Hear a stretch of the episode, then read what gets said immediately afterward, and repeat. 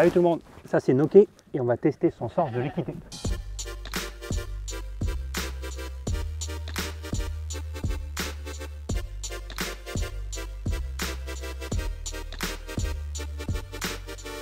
Ok, ça c'est pour toi, ça c'est pour moi. Comment tu partages?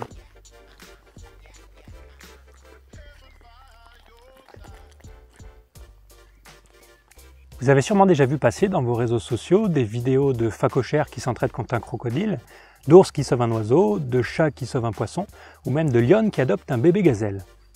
Le genre de vidéo qui vous donne envie d'aller direct à la SPA adopter un bébé ours et de laisser un commentaire du genre « De toute façon, les animaux sont bien supérieurs aux humains, je suis dégoûté d'appartenir à l'espèce humaine ». La vidéo d'aujourd'hui va parler de ces comportements, comment on peut les interpréter et de façon plus générale, comment on peut interpréter les expériences scientifiques qui ont cherché de la morale chez les animaux. Vous allez voir que c'est un beau bordel, mais un bordel intéressant. Alors les comportements d'entraide qu'on vient de voir sont assez durs à reproduire dans des conditions contrôlées pour faire des expériences.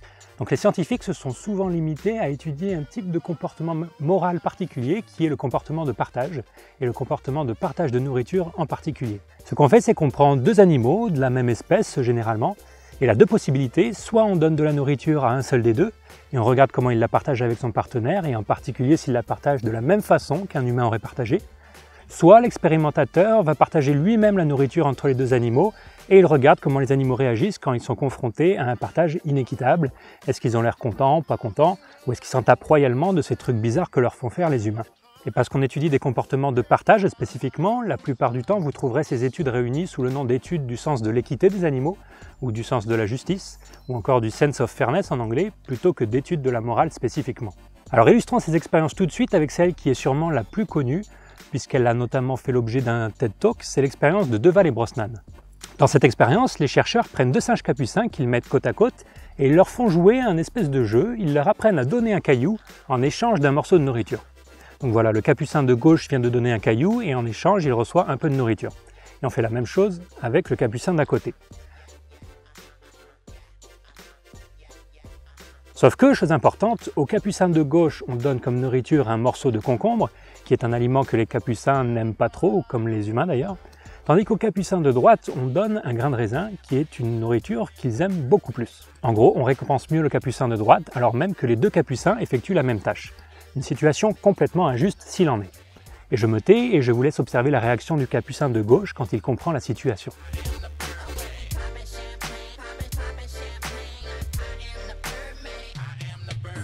Alors probablement qu'en voyant ça, vous vous dites, eh ben là voilà la preuve de l'existence d'un sens de l'équité chez les primates, pas besoin de chercher plus loin. Et c'est vrai qu'on a l'impression que le capucin se révolte contre une situation qu'il trouve injuste, qu'il se révolte de la même façon que nous, humains, on l'aurait fait. Sauf qu'on ne peut pas aller si vite. Il y a au moins trois points hyper importants à considérer avant de conclure quoi que ce soit sur cette expérience. Le premier, c'est que l'énervement du capucin de gauche pourrait être causé tout autant par un sens de l'équité que par un sens de la jalousie ou un sens de l'envie. Et oui, nous on interprète la réaction du capucin en termes d'équité parce qu'on est humain, mais il se pourrait tout simplement que le capucin soit jaloux de son petit copain qui est mieux traité. Or la jalousie, c'est un sentiment beaucoup moins noble que l'équité, on est d'accord.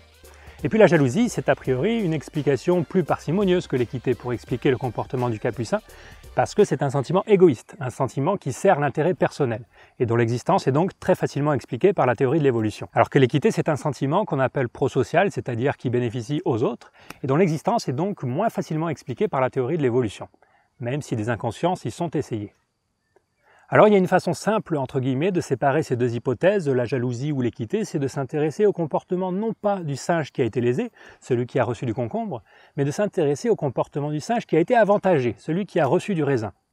Et dans la vidéo que je viens de vous montrer, le capucin de droite, il n'en a rien à battre de ce qui se passe dans la cage d'à côté, il continue de s'empiffrer, et même dans un article ultérieur, les auteurs de cette expérience reconnaissent que parfois, le singe avantagé passe le bras à travers le grillage pour aller attraper le morceau de concombre que son copain a jeté. Drôle de sens de l'équité, si vous voulez mon avis. Ce qui aurait été intéressant, c'est de trouver un singe qui rejette son grain de raisin quand il voit que son copain est moins bien traité que lui. Quelque chose qui arrive fréquemment chez l'humain et qui, cette fois, ne peut plus être expliqué par de la jalousie. Donc si un jour on arrive à trouver ce genre de comportement qu'on appelle des réactions d'aversion à de l'inéquité avantageuse, ça sera un vrai argument de poids en faveur de l'existence d'un sens de l'équité chez les animaux. Mais à l'heure où je vous parle, en 2018, sur les dizaines d'expériences qui ont déjà été faites sur le sujet, aucune n'a jamais réussi à mettre en évidence de façon claire l'existence de telles réactions. Alors on vient de voir que les réactions du capucin de gauche pouvaient s'expliquer par de la jalousie, mais deuxième explication alternative, elles peuvent aussi s'expliquer par des attentes qui sont déçues. Peut-être que le capucin de gauche, il voit qu'il y a du raisin dans la pièce, il voit que lui-même n'obtient que du concombre, et donc il s'énerve, parce qu'il sait qu'il pourrait avoir mieux, mais sans que la présence d'un congénère n'y soit pour quoi que ce soit. C'est un peu comme si pour vous, je vous faisais miroiter devant votre nez un carré de chocolat, et qu'au moment de vous le donner, je le jetais à la poubelle pour vous donner à la place un radis eh bien, il y a fort à parier que vous auriez la même réaction que le capucin, sans qu'il soit question d'équité, puisque vous n'êtes pas lésé par rapport à quelqu'un d'autre. C'est juste que vous aviez des attentes et qu'elles ont été déçues. Alors c'est assez facile de tester cette hypothèse des attentes déçues avec nos capucins. Il suffit de refaire la même expérience que celle que je vous ai montrée, mais sans mettre d'animal dans la cage de droite. L'expérimentateur déposerait des grains de raisin dans une cage vide afin que le capucin de gauche voit que cette nourriture est présente et on observerait sa réaction. Et eh bien figurez-vous que les chercheurs Pacon avaient réalisé cette expérience qu'on peut qualifier d'expérience contrôle. Et le résultat, c'est que le capucin rejette autant de fois son concombre quand on dépose le raisin dans une cage vide que quand on donne le raisin à un partenaire. Ce qui tend à prouver qu'effectivement, les attentes déçues du capucin sont en grande partie à l'origine du comportement qu'on observe, que le capucin de gauche, il n'en a pas grand-chose à faire de ce que le capucin de droite reçoit, et que tout ce qui l'intéresse au final, c'est ce que lui reçoit par rapport à ce qu'il aurait pu recevoir, et non pas ce que lui reçoit par rapport à ce que son copain a reçu. Donc le capucin de gauche est simplement frustré. Ces deux premiers points dont je viens de parler illustrent quelque chose qui est hyper important quand on est confronté à des expériences sur le comportement animal, c'est qu'il est très difficile, pour pas dire impossible, de déduire ce qui se passe dans la tête d'un animal rien qu'à partir de son comportement. Pour un même comportement, vous pouvez avoir plusieurs explications psychologiques possibles, vous pouvez avoir plusieurs choses qui se passent dans la tête des animaux. Troisième et dernier point important sur cette expérience, c'est la variabilité des comportements entre individus testés. La vidéo que je vous ai présentée est celle qui a été diffusée par les chercheurs. Elle montre un beau résultat, hein, assez propre, mais elle passe sous silence tous les capucins pour lesquels ça n'a pas marché. Par exemple, on apprend en lisant les petits caractères que c'est une expérience qui n'a marché qu'avec des capucins femelles. Les capucins mâles n'ont jamais montré de réaction de colère, ils ont tout simplement mangé tout le concombre qu'on leur présentait, peu importe ce que leurs copains recevaient. On apprend aussi que certains primates, quand ils voient que leur partenaire est mieux traité, ne se mettent pas à rejeter le concombre, mais au contraire, ils se mettent à en manger plus, comme s'ils essayaient de compenser la qualité de la récompense par la quantité. Que des résultats qui sont relativement difficiles à interpréter si les capucins avaient réellement des motivations d'équité.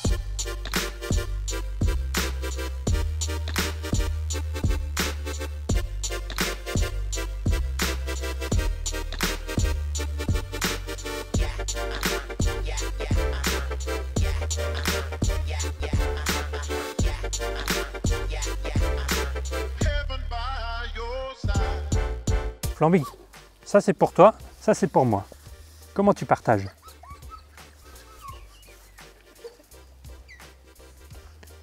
Tu commences par bouffer mon assiette, très sympa.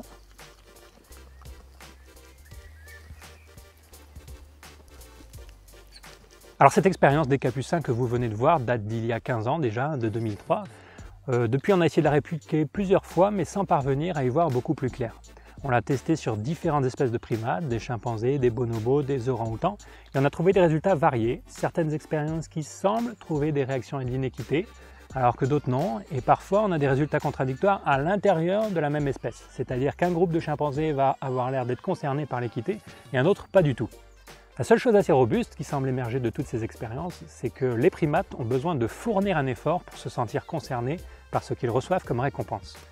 Vous vous rappelez que dans la vidéo des capucins, les capucins ne reçoivent de la nourriture que s'ils donnent un caillou, c'est-à-dire qu'on leur demande de fournir un effort en échange d'une récompense.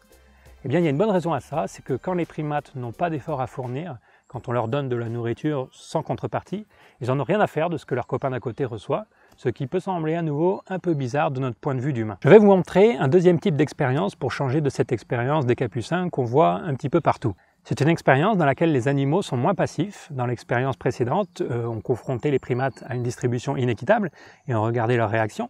Mais on peut faire autre chose aussi, on peut demander aux primates directement leur avis sur le partage qu'ils souhaiteraient faire. Pour faire ça, on peut par exemple utiliser un plateau sur lequel on pose de la nourriture aux deux extrémités, comme ce plateau que vous pouvez voir. Pour récupérer la nourriture, deux chimpanzés doivent tirer en même temps sur les cordes situées aux extrémités du plateau, sinon le plateau bascule. On fait entrer un premier chimpanzé et il comprend qu'il a besoin d'un partenaire pour réaliser la tâche, partenaire qu'il va aller chercher, ce qui est en soi déjà assez remarquable. Et puis les deux chimpanzés tirent sur la corde et récupèrent la nourriture, sauf que dans cette situation, Il n'y a pas vraiment de problème de partage, puisque la nourriture est située aux deux extrémités du plateau. Mais regardez maintenant ce qu'il se passe quand on refait la même expérience en plaçant cette fois un seul tas de nourriture au centre du plateau. Observez bien le comportement du deuxième chimpanzé, celui qui se trouve sur la gauche de l'écran. Il se rend compte que la nourriture est au milieu du plateau et arrête de tirer. L'autre chimpanzé arrive quand même à attraper la nourriture au final, mais il ne va rien partager du tout, il va tout garder pour lui. Et ça se passe comme ça, dans 96% des cas, le chimpanzé dominant ne partage pas la nourriture, dans 96% des cas, alors même que, plot twist, à chaque fois on teste une mère ou un père avec son enfant. Et on peut faire exactement la même expérience avec des enfants, et cette fois-ci on aura le résultat inverse. Les enfants vont partager en deux parts égales dans plus de 80% des cas. Et avec des enfants, on peut aller encore plus loin. Dans l'expérience que vous voyez, avec le même système de plateau, les enfants peuvent gagner des billes. Sauf que vous allez voir que trois de ces quatre billes gagnées vont rouler vers un seul des deux enfants. Attention, ça va assez vite. et on peut observer la réaction de cet enfant. Trop choupi. L'enfant qui a été avantagé par la machine rétablit l'équité dans plus de 75% des cas, et ce dès l'âge de 3 ans. Et si vous faites cette expérience avec des chimpanzés, le chimpanzé avantagé rétablit l'équité dans 4% des cas seulement. En fait, ce que nous disent les auteurs de ces expériences, c'est qu'ils ont tout le mal du monde à transposer ces expériences de l'humain au chimpanzé, parce que chez les chimpanzés, ce geste de donner activement de la nourriture à quelqu'un d'autre n'a quasiment jamais été observé. Ce geste qui nous paraît si anodin de tendre de la nourriture à quelqu'un est extrêmement rare chez les chimpanzés. Et puis, il y a encore d'autres problèmes avec ces expériences, euh, des problèmes méthodologiques par exemple. Vous pouvez pas imaginer à quel point c'est difficile de faire des expériences avec des animaux. Des chercheurs ont montré en 2014 que la même expérience, mais faite avec du matériel différent, allait donner des résultats différents. Par exemple, si vous demandez à des chimpanzés de choisir entre deux distributions de nourriture, vous obtiendrez des résultats différents selon que vous leur demandez de choisir en tirant sur des cordes, comme on vient de le voir, ou de choisir en transférant un jeton à l'expérimentateur. Et puis il y a aussi le problème de ce qu'on appelle la taille d'effet, c'est-à-dire à quel point les préférences pour l'équité sont fortes. Quand on demande à un chimpanzé de choisir entre un partage équitable et un partage non équitable, on va comparer son comportement à un comportement aléatoire, c'est-à-dire à un chimpanzé hypothétique qui choisirait une fois sur deux le partage équitable et une fois sur deux le partage inéquitable. Et si vous trouvez que votre chimpanzé choisit le partage équitable 55% du temps au lieu des 50% du hasard, ça peut suffire à conclure que votre chimpanzé est équitable, en tout cas plus équitable que le hasard. Je dis ça peu parce qu'il faut le vérifier avec des méthodes statistiques rigoureuses.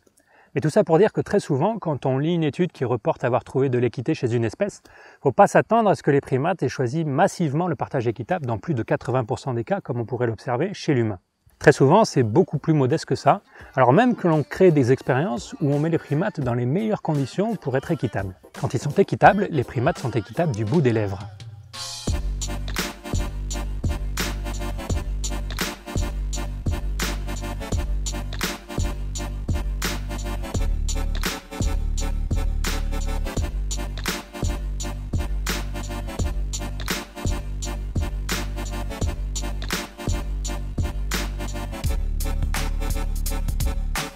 Et chez les autres animaux que les primates, alors, qu'est-ce qui se passe pour prouver que mon titre n'est pas qu'un titre putaclic? Ben, On a beaucoup moins d'expérience que chez les primates, mais on en a quelques-unes quand même. Chez le chien, on a une étude qui montre que les chiens pourraient être sensibles à l'équité, mais une autre étude qui montre le contraire. Chez les oiseaux, pareil, on a une étude qui montre que les corvidés pourraient être sensibles à l'équité, et une autre qui ne trouve pas le même résultat. On a aussi une étude qui a cherché de l'équité chez le poisson et qui, spoiler alerte, n'en a pas trouvé. Il faut bien noter que toutes ces expériences sont directement inspirées des expériences chez les primates et sont donc sujettes à tous les mêmes problèmes que je viens d'évoquer. Alors il reste de la recherche à faire, hein, c'est pas terminé, mais si je devais me prononcer et mettre les pattes dans le plat, je dirais qu'on ne trouvera jamais d'espèce qui présente un sens de l'équité aussi développé que celui de l'humain, voire un sens de l'équité tout court. Je pense ça parce qu'on a déjà plus de 15 ans d'expérience derrière nous qui n'ont trouvé que des réactions à l'inéquité dans des conditions très particulières. Quand un effort est fourni avec un certain type de matériel et encore pas avec tous les individus, et puis une taille d'effet pas très grande, et puis des comportements qui peuvent la plupart du temps être expliqués par de la jalousie ou de la frustration, et puis jamais de réaction à de l'inéquité avantageuse, toujours que des réactions à de l'inéquité désavantageuse, et sans compter les problèmes de biais de publication et de faux positifs que je n'ai pas le temps de vous expliquer ici, mais vous pouvez lire cet article en lien dans la description. Peut-être que je me trompe, et si vous regardez cette vidéo en 2038, vous pouvez me tracher dans les commentaires si je me suis trompé, mais les chances de trouver un sens de l'équité chez les animaux me paraissent aujourd'hui aussi élevées que les chances de trouver du beurre doux dans le frigo d'un breton. Alors maintenant que j'ai dit tout ça, je vous vois venir, vous allez dire ce Stéphane, il cherche à défendre ses privilèges d'humain et veut se conserver le monopole du cœur. Et puis d'ailleurs, comment je fais pour expliquer tous les extraits de vidéos qu'on a vus en introduction et qui ont l'air assez explicites? Alors déjà, changez de ton, et ensuite, sachez que j'ai aucun problème à accorder tout un tas de comportements prosociaux aux animaux. En fait, j'en accorde même probablement plus que vous. Les comportements prosociaux ou coopératifs, qui pour rappel sont grosso modo des comportements qui bénéficient aux autres, on en trouve énormément dans la nature. Mais alors, énormément. Ça va des chimpanzés qui se réconfortent après une dispute, aux oiseaux qui aident à nourrir des oisillons qui ne sont pas les leurs, aux abeilles qui se sacrifient pour leur colonie, aux bactéries qui produisent des substances qui vont aider d'autres bactéries à grandir, ou encore aux champignons qui fournissent des nutriments aux plantes. Et oui, j'ai aucun problème à attribuer des comportements coopératifs même aux bactéries et aux champignons. Les comportements coopératifs sont extrêmement courants dans le monde vivant, j'insiste vraiment là-dessus.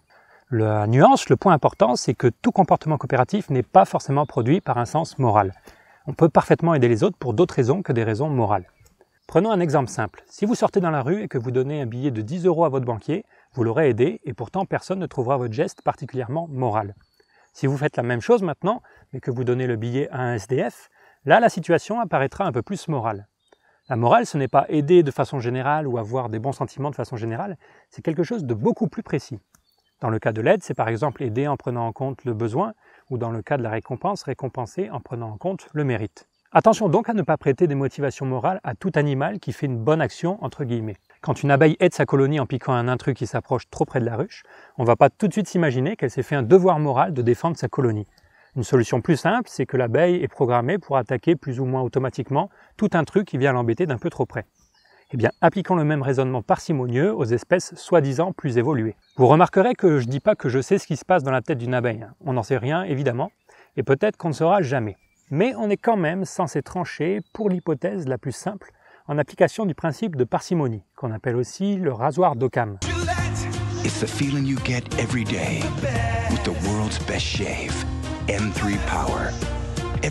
Quand vous sortez dans la rue et que vous voyez que le sol est mouillé, vous vous dites il a plu et pas un camion citerne rempli d'eau a explosé devant ma porte. Vous choisissez l'hypothèse la plus probable. Eh bien, il faut essayer de faire pareil quand on étudie le comportement animal, même si c'est beaucoup plus dur parce qu'on analyse le comportement animal en ayant en tête nos propres comportements et les raisons psychologiques qui nous poussent à avoir ces comportements. En fait, il y a plein d'autres raisons que la morale qui pourrait pousser un animal à en aider un autre. L'instinct maternel ou l'instinct paternel, par exemple. Il y a plein de vidéos qui montrent de l'aide intra-espèce, c'est-à-dire qu'on a un animal d'une espèce qui aide un animal de la même espèce, comme sur la vidéo des phacochères. Et il y a fort à parier que dans ces vidéos, les membres du groupe soient liés génétiquement et qu'on se trouve donc bêtement en présence d'un père ou d'une mère ou d'un oncle ou d'un cousin qui aide un membre de sa famille à survivre. Les vidéos où on observe de l'aide entre différentes espèces, comme dans la vidéo du chat ou la vidéo de l'ours, sont plus intéressantes mais pas de quoi non plus casser trois pattes à un canard. Pour comprendre d'où peuvent venir ces comportements, prenons l'exemple du coucou. Le coucou est un oiseau qui pond ses œufs dans le nid d'autres oiseaux, comme la rousserolle et farvate, en espérant que celle-ci va s'en occuper et nourrir ses petits à sa place. Et le plus drôle, c'est que ça marche la plupart du temps. La rousserolle les nourrit, alors même que les bébés coucous sont bien plus gros qu'elle. Et c'est là où, en voyant passer une vidéo de cette scène sur les réseaux sociaux, on pourrait se dire que la rousserolle a un sens moral incroyable, qu'elle nourrit des oisillons, alors même qu'elle sait pertinemment que ce ne sont pas les siens. Mais l'explication la plus simple, c'est qu'elle se fait berner par le coucou, parce qu'elle agit comme elle est programmée pour le faire.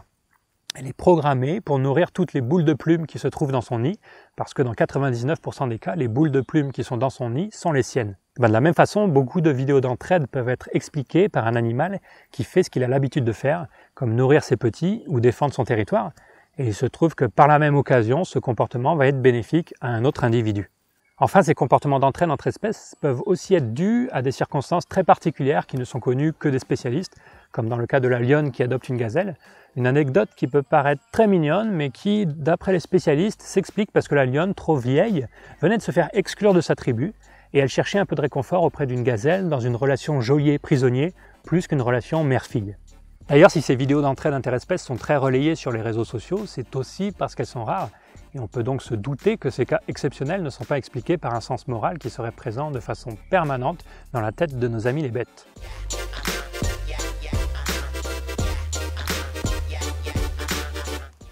vais essayer d'imiter la chèvre pour pouvoir les approcher plus facilement.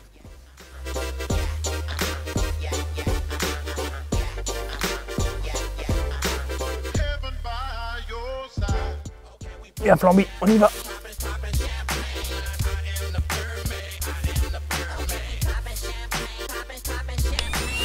Ok, je vous résume tout ce qu'on vient de voir en trois points. Premier point, les expériences qui cherchent de l'équité chez les animaux ont des résultats contradictoires, des problèmes méthodologiques importants. Elles marchent seulement dans des conditions très particulières et quand elles marchent, elles ont des tailles d'effet très faibles. Deuxième point, la plupart des comportements observés dans ces expériences peuvent être expliqués par autre chose qu'un sens de l'équité au niveau psychologique, notamment de la jalousie, de l'envie ou de la frustration, qui sont des explications plus parcimonieuses. Et troisième point, bien que les comportements de coopération soient extrêmement courants dans la nature, ils ne permettent pas de conclure quoi que ce soit concernant ce qui se passe dans la tête des animaux. Tous ces éléments mis bout à bout font que les preuves d'existence d'un sens moral chez les animaux sont à l'heure actuelle extrêmement minces, sauf si vous avez une définition ultra édulcorée de la morale. C'est la fin de cette vidéo, merci d'être allé jusqu'au bout, ne partez pas tout de suite, j'ai encore 2-3 petites choses à vous dire. Tout d'abord j'espère que cette vidéo sur les animaux vous a plu parce que j'aimerais qu'elle soit la première d'une série où je comparerai la cognition de l'humain à celle des autres animaux, sans avoir une vision primitive de leur cognition, mais sans avoir une vision naïve non plus. Et à l'heure actuelle, je trouve que c'est assez dur de trouver des contenus de vulgarisation qui ne tombent pas dans l'un ou l'autre de ces travers. Quand on parle de cognition animale, comme vous l'avez vu, les choses sont souvent assez complexes et ont besoin d'être nuancées. Ensuite, je ne le dis pas à chaque fois, mais n'hésitez pas à partager cette vidéo si elle vous a plu. C'est le meilleur moyen de m'aider à faire connaître mon travail. Vous pouvez aussi me suivre sur Twitter ou Facebook où j'upload toutes mes vidéos en format Facebook natif, ce qui vous permet de les partager plus facilement et de taguer tous vos amis qui ont un chien. Pas de chercheur invité cette fois pour relire le script de cette vidéo puisqu'il s'agit du sujet sur lequel j'ai fait ma thèse, donc je me considère suffisamment expert pour me relire moi-même. C'est une vidéo qui est au final assez longue et assez poussée et directement inspirée d'un des chapitres de ma thèse. Donc si vous avez réussi à suivre tout ce dont je viens de parler, bravo, vous êtes relativement à jour de ce qu'il y a à savoir sur la morale des animaux en 2018, même si le sujet de l'évolution de la morale est encore très vaste et qu'il y aurait de quoi faire encore plusieurs vidéos sur le sujet. Dernière chose, vous aurez remarqué que des petits numéros sont apparus parfois dans le coin de l'écran au cours de la vidéo. Ce sont des numéros qui vous permettent de retrouver les sources des informations que je vous donne dans la vidéo. En regardant dans la description, vous pourrez trouver ces sources. Alors je sais que très peu de personnes lisent des sources et à votre place je ferai pareil. Hein. Après tout, les vulgarisateurs sont là pour faire ce boulot. Mais si je peux faciliter le boulot aux 1% de personnes qui vont aller vérifier les sources, alors pourquoi pas? C'est tout pour aujourd'hui. Je dis au revoir Banco